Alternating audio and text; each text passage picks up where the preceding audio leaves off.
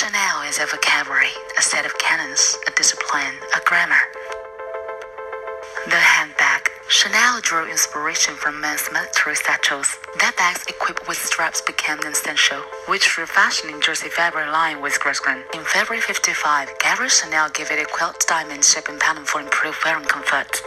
Enhanced it with burgundy lighting, stamped it with double C, and transformed the strapping and interlace translate through to eyelets. 255 was born.